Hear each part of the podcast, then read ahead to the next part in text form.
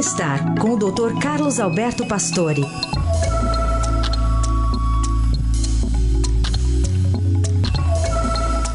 Doutor Pastore, bom dia.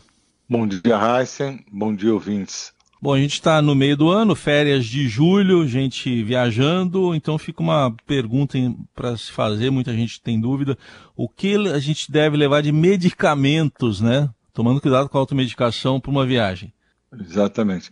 É, não há dúvida que os indivíduos que possuem doenças crônicas, principalmente, né, que nos obriga a tomar medicação diária, né, é chamado de contínuo, devem levar consigo uma reserva de medicamentos. Pode haver dificuldades em compra de determinadas medicações específicas, né, é, em viagens. Isso acontece mesmo, isso, principalmente para pressão alta, diabetes, colesterol, isso é importante você ter consigo. Agora, se tiver criança na viagem, precisa tomar cuidado com algumas coisas, levando, por exemplo, antialérgicos, antitérmicos.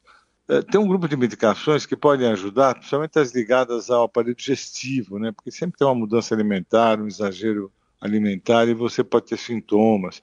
Então, protetores de estômago, medicações para náuseas, para diarreia, etc., são interessantes.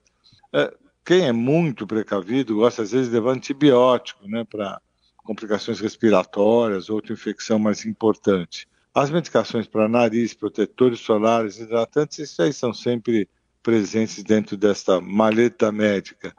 A, a receita médica pode acompanhar as medicações, principalmente as de uso contínuo, porque se houver necessidade de comprovação, você tem essa, essa receita.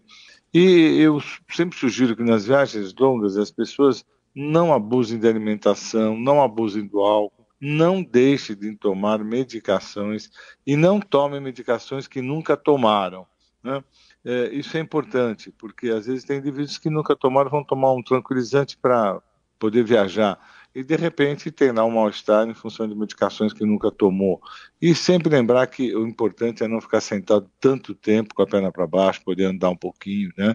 ter uma atividadezinha, principalmente em viagens muito longas. É, e aí eu acho que tentamos orientar tudo, né, Tá Mesmo em viagem de carro, né, vale essa última recomendação, né, doutor Pastore? Vale, principalmente pessoas que já têm problemas uh, vasculares, né, porque toda a força de retorno do sangue das pernas é feita pela barriga da perna quando você faz atividade. Então, quando você fica com ela para baixo, sem qualquer movimento, a tendência é do sangue ficar paradão lá embaixo, inchar a perna, entendeu?